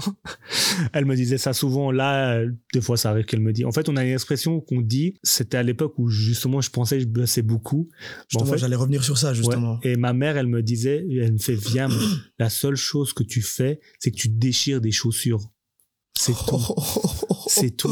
Et ça, c'est l'expression qu'on a en iranien pour dire qu'en fait, tu fais que de déchirer des chaussures. Dans le sens, tu, tu marches, tu marches, mais pour aller Mais nulle part. part. Justement, si tu as, si des conseils aujourd'hui euh, à donner à, à des entrepreneurs qui se lancent, comment on pourrait être efficient tu vois, avec son temps? Ou comment, com- comment on pourrait être productif, tu vois? Parce que tu peux tout faire, tu peux beaucoup faire sans forcément aller quelque part, tu vois? Alors, le truc, c'est que moi, déjà, par rapport à ce que je vois, il y a déjà le problème que beaucoup de gens ne font pas. Il y a deux faire. Parce que le problème, c'est qu'il y a faire, ou ce que font beaucoup de gens, c'est beaucoup brainstormer, réfléchir, mettre à plat, poser des idées, mais tu fais pas concrètement. Moi, le conseil que je peux te donner, et c'est vrai que moi, je fais ça, et je dis tout le temps aux gens, arrêtez de parler, faites-le, fais-le, tu corrigeras entre temps. Just do it. Ouais, juste fais-le. Et en fait, le problème, c'est que les gens, en général, le font pas. Tu vois, ils réfléchissent, ils ont des idées. Les gens, on est dans un monde où les gens, ils croient que parce qu'ils ont la bonne idée, du coup, c'est bon. Frère, non. Le problème, c'est qu'il faut faire. Et je dis toujours, parce qu'on est, il y a beaucoup de gens, c'est des perfectionnistes. J'étais perfectionniste à l'époque, mais j'ai appris avec l'entrepreneuriat que tu ne peux pas être entrepreneur et perfectionniste. Ça ne matche pas. Tu peux pas. En fait, c'est soit l'un, soit l'autre. Si tu es perfectionniste, tu vas mourir. Euh, genre, ça marchera pas. Parce qu'à un moment donné, il faut survivre. L'entrepreneuriat, c'est pas chill. À part que tu as du bol et puis que voilà. Mais sinon, euh, il y a un moment donné, il faut que tu fasses, il faut que tu avances, il faut que tu creuses, quoi. J'ai toujours, je fais, les gens se mettent la pression pour que tout soit parfait. Même toi, je te connais, mec, toi, t'es chiant. Le nombre de fois où je dois te dire de, d'arrêter de, Ouais, je l'avoue. de vouloir que tout soit parfait, de juste faire. Mais pour le moment, j'ai pas encore, j'ai pas encore réussi à. J'ai réussi un peu, mais disons, euh, il y a encore du travail à faire. Pourquoi ça sert à rien d'être perfectionniste? J'explique juste un truc. Quand des gars comme Apple, Microsoft, Google sont incapables de nous faire, désolé, hein, une putain de mise à jour propre en ordre, et que les gars, ça nous tape des mises à jour, et qu'une semaine après, tu tapes, tu dois taper la mise à jour 15.0.1 parce que, ouais, désolé, en fait, dans la mise à jour, il y avait un bug. Frère, vous pouviez pas faire ça juste dès le départ. Et c'est ce que je dis aux gens, c'est l'exemple que je donne à tout le monde. Je fais, les gars, pourquoi toi, qui, désolé, qui est personne dans ce monde, Mm. personne, te- t'es personne, tu veux que tout soit parfait, mais un gars comme Apple, il s'en bat les couilles. Si il- sa mise à jour, elle est nickel, parce qu'il se dit, de toute façon, si ça va pas, je en ferai une autre dans Au une calme. semaine. Ouais. D'ailleurs, une super anecdote sur Apple, c'est qu'au moment où Steve Jobs il monte sur, sur, euh, sur scène avec l'iPhone, le premier iPhone, il marche pas. Son iPhone ne marche pas. C'est littéralement une. En gros, tout est planifié. Tous les mouvements qu'il fait sur le téléphone, ils sont planifiés d'avance. Ah ouais, c'est vrai. Et en fait, rien rien n'est fait. C'est-à-dire que le vrai proto produit, Ah ouais. final, il est même pas là. Genre, ils, ils sont en train de le développer encore. Ouais, et ouais. ils sont en train de le montrer au public entier. Et le truc n'est pas, n'est pas bon, n'est pas finalisé. Et je pense que c'est totalement, t'as totalement raison. Et, euh, et, et moi, je dis juste aux gens, les gars, faites, tu corrigeras au fur et à mesure. Par exemple, via Média, tu vas sur la chaîne YouTube, regarde les premières vidéos qui sont dessus, puis regarde maintenant. Mais imagine, si je devais attendre que tout soit parfait, que j'aille ces micros qu'on a là, que j'aille la lumière qu'il y a là, les deux lumières, les quatre caméras qui sont là, tout le truc, pour commencer à faire de la vidéo, mais que j'aurais jamais commencé. Tu vois ce que Mm. je veux dire? Mm. Donc, euh, il y a un moment donné, je dis juste aux gens, euh, fais. Arrête de vouloir faire ton business plan, machin et tout. Oui, mais il faut préparer, arrêtez. Faites. Au pire, tu te plantes, tu te corriges. Mais le truc, c'est que, à nouveau, il faut avoir un peu de préparation. Je dis pas qu'il faut aller les yeux fermés. Il faut avoir des connaissances et tout, mais réfléchis pas trop longtemps. Fais-le parce que la pratique, ça ne sera jamais comme la théorie. Et le problème, tout le monde se base sur la théorie pour faire du business, pour faire sa boîte, etc. Alors que la pratique, mon pote, ça n'a rien à voir. Je pense qu'aujourd'hui, tu sais, quand. euh, bah, moi, je l'ai vu, tu vois, avec euh, toutes mes- les études et tout, je fais mon master là. Et c'est compliqué, hein. T'apprends des choses que t'appliques pas. Le SWOT. Le SWOT. Le fameux SWOT. Voilà, tu- on l'a fait, je sais pas combien de fois, je crois que je l'ai jamais utilisé. Alors, par rapport à ça, Mm. c'est bien parce que vous avez le, sm- le SWOT, le SMART, tout ça. Ah, le pestel. Je vais vous expliquer un truc. Le Les 4 SWOT, c'est alors sincèrement c'est important parce que vous apprenez la base Mm.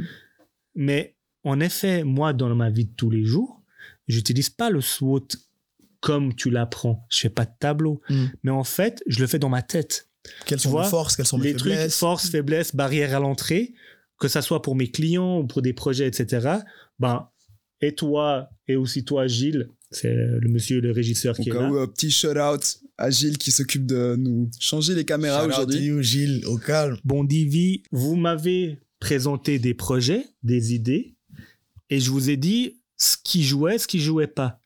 Mais en gros, je vous ai fait un SWOT dans ma tête.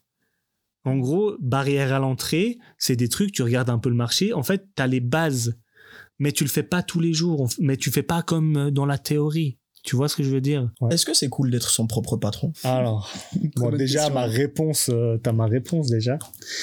Disons, je te dirais, c'est ce que je l'ai dit dans mes vidéos sur Instagram aussi. Les gens, il n'y a rien de cool à être entrepreneur. En fait, entrepreneur, être son propre patron, c'est sympa, mais disons, c'est pas forcément cool tous les jours. La problématique, c'est que de nos jours, sur TikTok, sur Instagram, on voit plein de vidéos. En fait, c'est devenu à la mode d'être entrepreneur. En fait, c'est tendance. Genre, limite maintenant, euh, si t'es pas entrepreneur, c'est que t'as raté ta vie. Fax. Genre, c'est quoi, c'est quoi, de où, à quel moment, en fait, euh, Mm. où tu sais, c'est son mode, ouais, euh, si t'as pas un side project à côté de son boulot, ça va pas. Genre, euh, t'as pas d'ambition dans ta vie.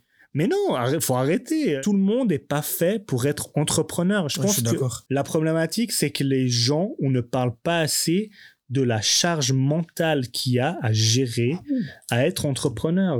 Les gens se rendent pas compte que psychologiquement, mentalement, Ça pèse de ouf. faut être blindé, mon pote. Hein. ouf. Et euh, il y a une vidéo que j'ai faite et lui, il sait. Mm.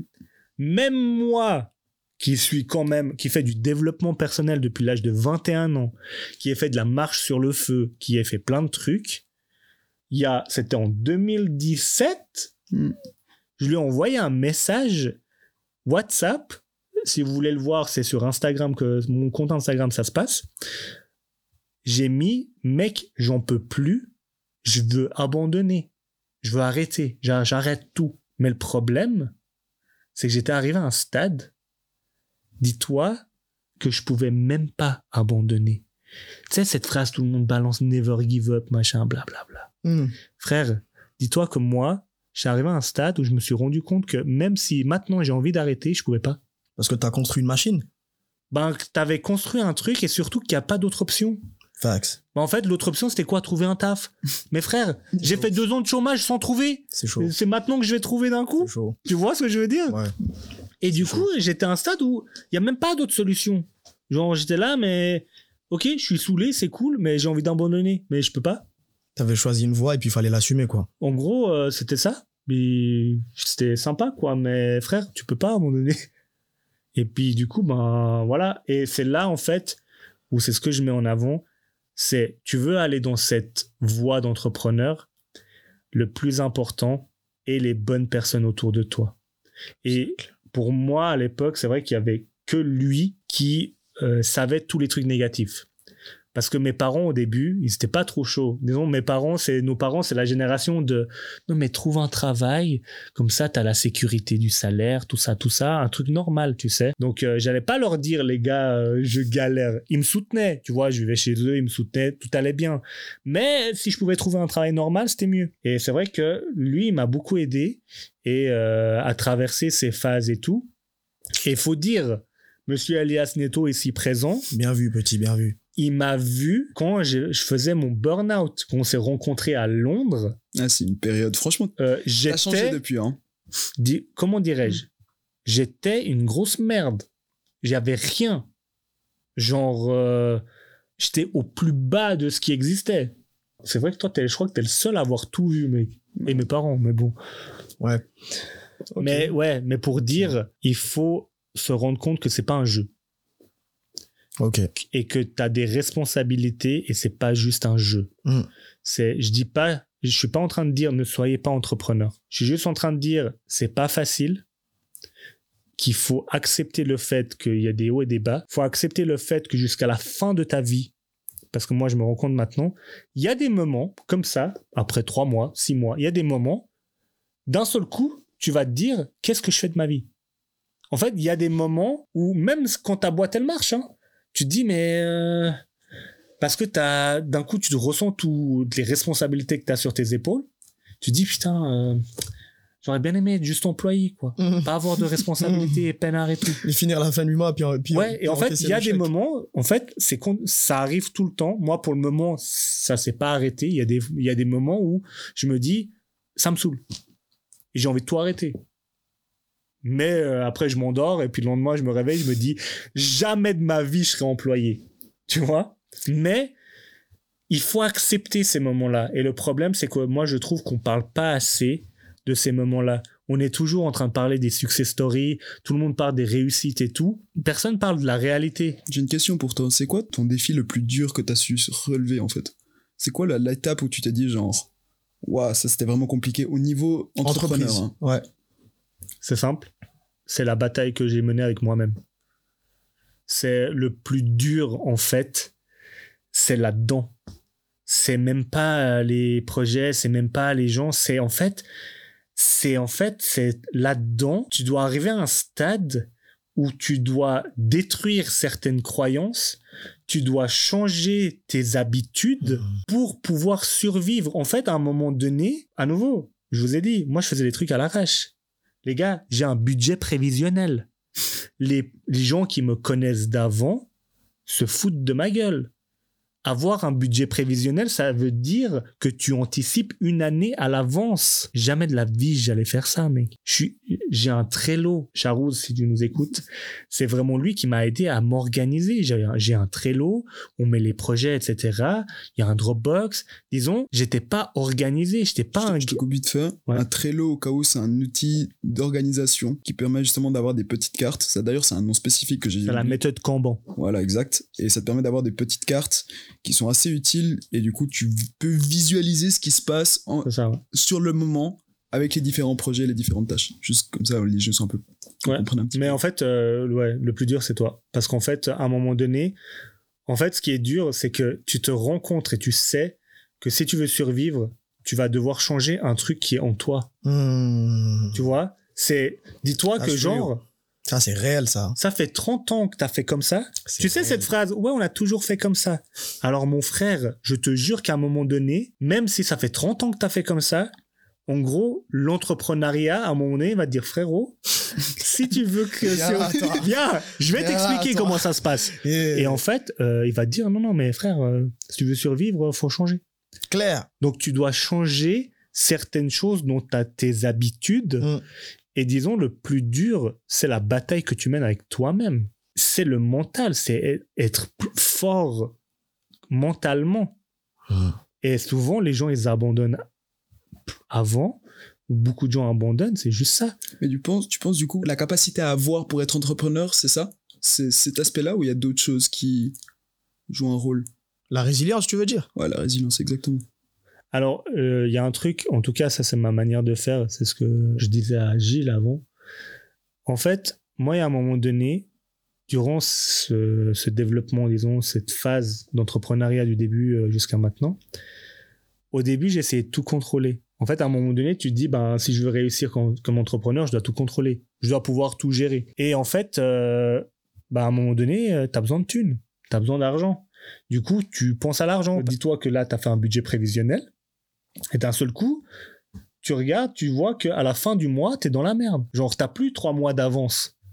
Tu as 10 jours d'avance. Genre, dans 10 jours, c'est banqueroute, c'est t'as- c'est ciao. Et le truc, c'est que je me, je me suis rendu compte qu'à chaque fois que je stressais, que j'étais anxieux ou que je paniquais au niveau de l'argent, que j'essayais d'aller trouver de l'argent quelque part et tout, ça marchait jamais. Et à un moment donné, ça après coup, c'est ma manière de fonctionner et pour le moment ça marche, je touche du bois. C'était cet aspect spirituel où en fait tu te dis, écoute, moi je crois en l'univers, pensée positive, tout ça, tout ça. Et à chaque fois que j'ai lâché prise, je me suis dit, allez, de toute façon, l'univers, Dieu, peu importe, le gars qui est là-bas en haut, il y a un truc qui va se passer et puis ça va s'arranger. À chaque fois, ça s'est arrangé. À chaque fois, en fait, où j'ai lâché prise, où je me suis dit, ça ira bien. Inconsciemment, je pense que je me suis comporté, moi, d'une certaine manière, donc d'une autre manière que quand tu es paniqué. Et inconsciemment, tu as attiré des gens ou des projets qui font que, du coup, ça te sauve la vie. Et c'est ça que j'essaie des fois d'expliquer aux gens qui ont, qui ont vu Le Secret, où Le Secret, c'est juste un documentaire sur la loi de l'attraction. La pensée positive, en fait, c'est pas juste penser positivement. En fait, ce qu'il faut comprendre, c'est que quand tu penses positivement, la différence que ça va amener, c'est que quand tu es dans un carrefour, tu es en train de marcher peinard, tu es dans un carrefour, bah en fait, parce que tu es en train de penser positivement, bah tu vas aller à droite. Mais alors que peut-être tu es en train de penser négativement ou tu n'avais pas de pensée du tout, bah tu vas à gauche. C'est ça la différence. C'est qu'en fait, quand tu es en mode pensée positive, tu vas simplement inconsciemment te comporter d'une autre manière, mais tu t'en rends pas compte, qui va en fin de compte t'amener à des opportunités, des choses qui vont t'arriver, des rencontres que tu n'aurais juste pas fait si tu n'avais pas ce mindset. C'est tout. Mm. C'est pas de la magie. C'est pas genre je pense positivement puis euh, je vais être millionnaire. voiture, quoi. Non, ça. C'est pas ça en fait. C'est juste que c'est ton comportement qui va changer. Et c'est ça. Et je pense et c'est pour ça que bah maintenant je me mets justement, je fais beaucoup de mentoring, de coaching et tout. C'est que moi maintenant j'ai la capacité, j'essaye en fait d'être là pour les gens avant se lancent. En gros, moi je peux discuter avec toi. C'est comme un banquier. Tu vas Ouais, lui mais présenter dans ton business plan, tu vas lui présenter ton business plan et tout, puis le gars il va te dire écoute ton projet il va marcher ou pas. Tu sais? Ouais, mais dans ce cas de figure, tu peux aussi euh, briser des rêves, tu vois. Par exemple, toi, si quelqu'un t'avait vu à l'ancienne avant que tu te lances et puis qui t'a dit, vas-y, viens, tu sais quoi, t'es pas, t'es pas fait pour ça, t'aurais jamais créé tout ça, tu vois. Alors, je, alors qu'on soit d'accord, je vais pas te dire t'es pas fait pour ça. Ouais. Quoique j'ai un pote. Alors, ça c'est anecdote véridique, hein, je te jure.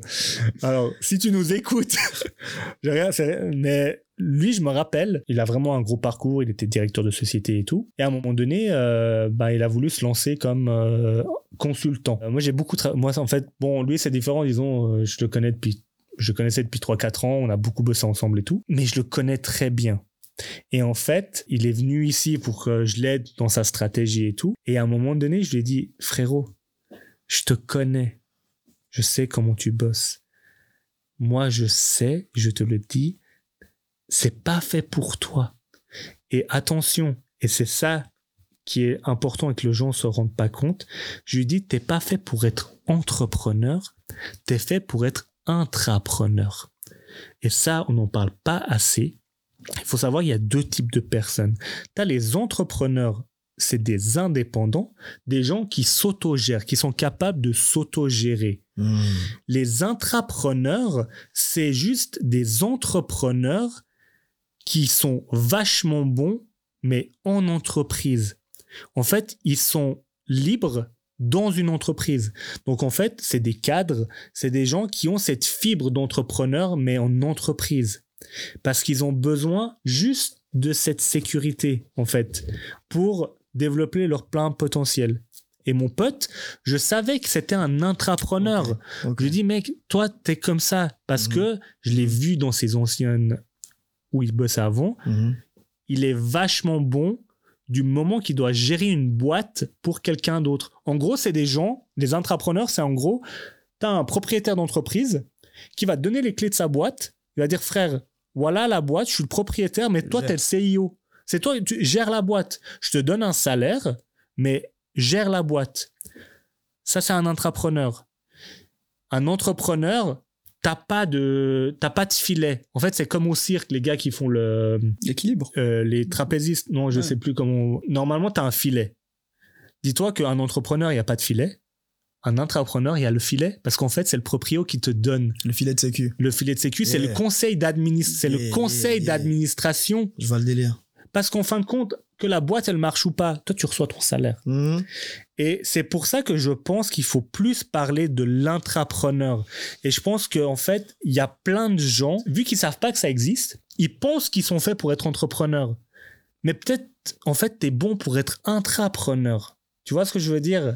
C'est que c'est ça qu'il faut es- essayer de se rendre compte et se dire, OK, en fait, est-ce que je suis vraiment fait pour être entrepreneur? Ou plus j'ai cette fibre d'être indépendant, de développer des trucs, mais en, en société, en, dans une entreprise. Ok. Ok. Pour revenir à ta, à ta remarque, tu sais, tu as dit euh, Mhm, mhm. le fait que je coach ou je mentor les gens, que j'ai pas peur justement de briser finalement un rêve Ouais. d'une personne d'être entrepreneur. Mhm. Mon but, c'est pas de venir briser un rêve, dans le sens, c'est qu'il faut comprendre que la problématique, c'est que maintenant, entrepreneur, c'est devenu, vu que c'est devenu un truc à la mode, ou que genre tout le monde veut faire ça, Mhm. en fait, c'est comme à, à notre époque où c'était, oui, je veux devenir acteur, ou je veux devenir euh, footballeur. Tu vois? Et en fait, le truc, il y a un moment donné, c'est avec les questions que je vais poser à la personne, je vais juste me vous rendre compte, est-ce que c'est juste un rêve comme ça Tu vois, en fait, si c'est. Si le, en fait, moi, mon but, c'est de me rendre compte, c'est est-ce que le gars, il est prêt à se jeter dans la boue et à charbonner? Mhm. est-ce que mentalement, c'est moi, c'est surtout, c'est presque un test, psy- pas test psychologique, mais est-ce que mentalement, t'es prêt à faire ça? T'es prêt à faire les sacrifices qu'il faut ou pas? Donc en vrai, je brise pas des rêves. Limite, je lui fais gagner 5 ans de sa vie et de l'argent. 5 ans, j'abuse, mais disons, je vais pas juste dire comme ça au bol, t'es pas fait. Parce que surtout que moi, j'ai une devise, c'est essaye. Moi, je suis là, Mm. essayez. Bah oui. Mais, mais moi, mon but, c'est de vous dire, essayez en conséquence de cause. Donc, par exemple, à la fin de l'interview, tu lui montres en gros qui, qui il est. C'est ça. Donc, tu lui révèles C'est ça, sa ouais. personne. C'est ça. Par exemple, lui, on a, j'ai déjà fait ça avec lui. Bah, C'est un mind mapping et tout. Et, euh, et c'est ça, c'est en qu'en fait, je pose, il y a des techniques, tu poses sur un tableau et tout, la personne se rend compte de plus de choses. Mhm. Et surtout, moi, durant cette séance-là, en fait, je vais plus me rendre compte qu'est-ce que réellement la personne elle a envie de faire. Mhm. Tu vois, parce que souvent, ben, d'un coup, la personne se rend compte qu'en fait, elle aimerait plus partir sur ce chemin-là ou un autre, tu vois. Donc, disons, c'est ce qu'on, à chaque fois, on se marre parce que je lui dis, j'ai fait, je pense, les, une majorité des erreurs qu'il y avait à faire, je les ai faites. Moi, j'ai testé des business depuis l'âge de 16 ans, mec. J'ai j'ai commencé à acheter des chaussures en Chine. Il n'y avait même pas encore AliExpress et tout ça. Et je vendais des, des, des chaussures, des requins à l'époque. C'était des Nike TN. Ici, mec. Ça venait de Chine. Donc j'ai j'ai des tests, j'en ai testé des trucs pyramidales, j'ai testé, j'ai testé tout. J'ai perdu de la thune, j'ai tout testé.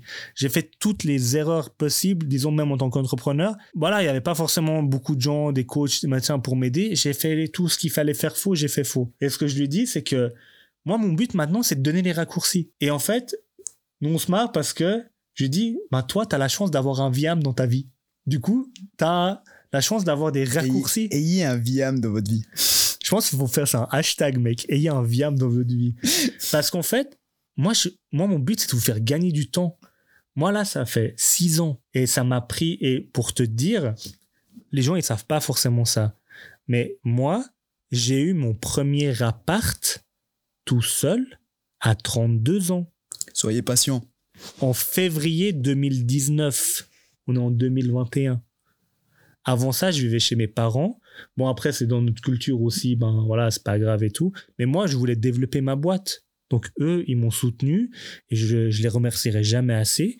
Mais je m'en foutais, en fait, d'avoir 32 piges et vivre chez mes parents. Moi, j'étais en train de construire un truc. Mais entre le moment où j'ai commencé à construire, dis-toi, si on prend le moment où je suis allé au chômage, octobre 2014, février 2019, il s'est passé trois ans. Il a fallu trois ans pour que je gagne assez pour pouvoir me payer un appart. Aujourd'hui, est-ce qu'on peut dire que ça va chez toi? Pour toi? Ou plutôt pour, euh, pour l'entreprise Ouais, ça va. Disons, je suis toujours pas millionnaire, mais euh, ça va venir l'année prochaine, les gars. mais disons, oui, ça va. Et en fait, cette expérience-là m'a aussi appris que, en fait, on peut vivre avec vachement peu. Peu. Et en fait, c'est ça que les gens se rendent pas compte. Mais en fait, tu peux vivre bien avec peu. Hmm. Et, euh, et oui, là, ça va. Mais disons, euh, c'est pas pour autant que je bosse pas 12 heures par jour des fois. Euh, disons, faut continuer à bosser, quoi. Là, je suis pas encore au stade où euh, je suis propriétaire de boîte et puis j'ai des gens qui bossent pour moi et puis euh, je bois des cocktails, quoi. On arrive gentiment un peu à la fin du podcast. Moi, j'ai un peu une dernière question. Allez, pour clôturer le tout. C'est quoi un petit peu ton projet phare, en gros, ton projet favori, celui dans lequel tu te souviens, t'as dit, vécu la meilleure expérience? Donc, c'est dire que tout d'un coup, t'es arrivé dans ta boîte, t'as eu un projet et t'as kiffé de le faire? Est-ce que t'as un projet qui te vient en tête C'est sûr. ouais, en plus tu sais lequel c'est, je crois. En fait, le meilleur projet que j'ai eu et franchement j'ai vraiment kiffé, c'est quand j'ai eu la chance de collaborer avec McDonald's pour la Coupe du Monde 2018. Et ça, mon frère, c'était de la balle. On l'applaudit? Franchement, Et, euh, et en fait, vous pouvez aller voir euh, les le projet en fait sur mon site, woodjoot.ch. Mais en gros, en fait, pour la Coupe du Monde, ce qu'on avait fait, c'est qu'on avait dessiné vraiment. euh, D'ailleurs, c'est mon pote Romain qui habite à Lyon qui avait qui avait fait ça. C'est un artiste de malade, genre vraiment aller. je confirme. C'est vraiment un artiste de malade. c'est lui qui fait tous mes logos. Genre, c'est un artiste. C'est du, moi je l'appelle Dieu. Vraiment, tellement qu'il est bon. En fait, il a pour chaque pays, on a dessiné un personnage. Et les personnages, ça ressemblait à des burgers ou des frites ou des nuggets. Et en fait, on avait trouvé un jeu de mots pour chaque pays. À la place de l'appeler, euh, je sais pas, Brésil, on avait appelé un autre mot. Et pour te dire, l'anecdote, c'est qu'en fait, avec mon pote Charouz, ben, en fait, on, on était posés. Puis à l'époque, au McDo, t'avais les share buckets. Je sais pas si tu te rappelles, c'était un peu ces boîtes où t'avais Les gros trucs là Ouais, les gros trucs, t'avais les wings, des nuggets, Ouais. des, les, les crevettes là mélangées. Puis il me fait, mec, pour l'Arabie Saoudite, on peut l'appeler cher, les share buckets. Les share, mais Ah. S-H-E-I-K. H. Voilà. Yeah. Puis du coup, je fais, ah ouais, c'est une pure idée. Puis on s'est dit, viens, on fait ça pour tous les pays. Et en fait, on est parti sur ce délire-là. Et ça, meilleur Je pense, projet. je pense que les gens vont quand même se demander comment t'as fait pour avoir McDo? Alors, c'était le plus gros hold-up de l'histoire. J'ai écrit un DM sur Instagram. Au calme. En fait, je leur ai dit, ouais, en fait, euh, je, je trouve ça serait cool qu'on fasse une collab ensemble. Puis en fait, euh, j'ai juste écrit ça. Où est-ce, en fait, ouais, où est-ce que je pourrais envoyer mon média, mon kit média? En fait, un kit média, c'est euh, où tu présentes en fait ton, ton média ou si t'es un influenceur, Tes chiffres. tes stats. chiffres, etc., tes stats. Puis j'ai juste, j'ai juste écrit ça en fait, à McDonald's Suisse. C'est vraiment. McDo, tu les as eu à l'audace. Le allé. meilleur slogan au monde. Nike, just do it. Franchement, euh, c'est vraiment ça. Fais-le. Vraiment, suivez le slogan de Nike. Just do, faites-le. En fait, faites juste. Dites, dites-vous, au pire, ils vont dire non. C'est tout. Mhm. Je pense que c'est une magnifique conclusion. Je sais pas. Je pense que. Et je comprends pas pourquoi les gens ils font pas. Genre, Mhm. faites juste, quoi. Faites. Essayez, essaye. Faites. On soit d'accord, hein, les enfants, essayez pas tout. Genre, euh, la, genre la drogue, tout ça. Il y a pas besoin d'essayer pour savoir si c'est bien ou pas. Disons, Et on est dans un contexte entrepreneur, voilà. business, Mais- travail, argent. Mais oui, effectivement. Mais disons, essayez. Et en fait, moi, je, je dis toujours, moi, en fait, j'ai une règle. Peut-être ça peut vous aider euh, sur la prise de décision et les choix. Je me dis toujours, la manière dont je fais mes choix, je me dis, est-ce que sur mon lit de mort, je vais le regretter ou pas? Et en fait, je fais mon choix, que ça soit même les risques que je prends, parce que je prends plein de risques dans le business, ou peu importe, je me dis, est-ce que un jour, je vais me dire, putain, j'aurais dû essayer? Et en fait, mon but, en fait, dans ma vie, c'est juste, en fait, enlever ces trucs. En fait, je veux me dire, je teste, j'ai essayé, ça n'a pas marché, pas de souci, next. Et en fait, mon but, c'est ça. J'ai pas envie d'arriver sur mon lit de mort à la fin Et et me rappeler quand j'avais 35, 34 Yeah. ans et me dire, ah, Dans la force de l'âge. Putain, j'aurais dû, j'aurais dû ce jour-là lui dire oui et juste essayer. J'ai pas envie. Et en fait, du coup, je fais mes choix comme ça. Très bon. Franchement, c'est. Je suis très content d'avoir pu passer ce moment avec toi, avec mon très cher co-host. C'était un honneur. Vous avez pas beaucoup parlé, les gars, je suis désolé. Ah, mais c'est le. aujourd'hui, euh, t'avais, t'avais la lumière sur toi. Ouais, franchement, C'est toi le guest. J'ai trois cas, lumières, techniquement. Merci beaucoup de, ta, de, de, de t'être prêté au jeu. Hein. Mais avec Et puis plaisir. j'espère que ça va, ça va servir parce que c'est ça le but de ce qu'on fait. Hein. Motivate. Et puis euh, rassembler, quoi. Inspiré. T'as un dernier mot? Pour les jeunes, pour le peuple? Just do it.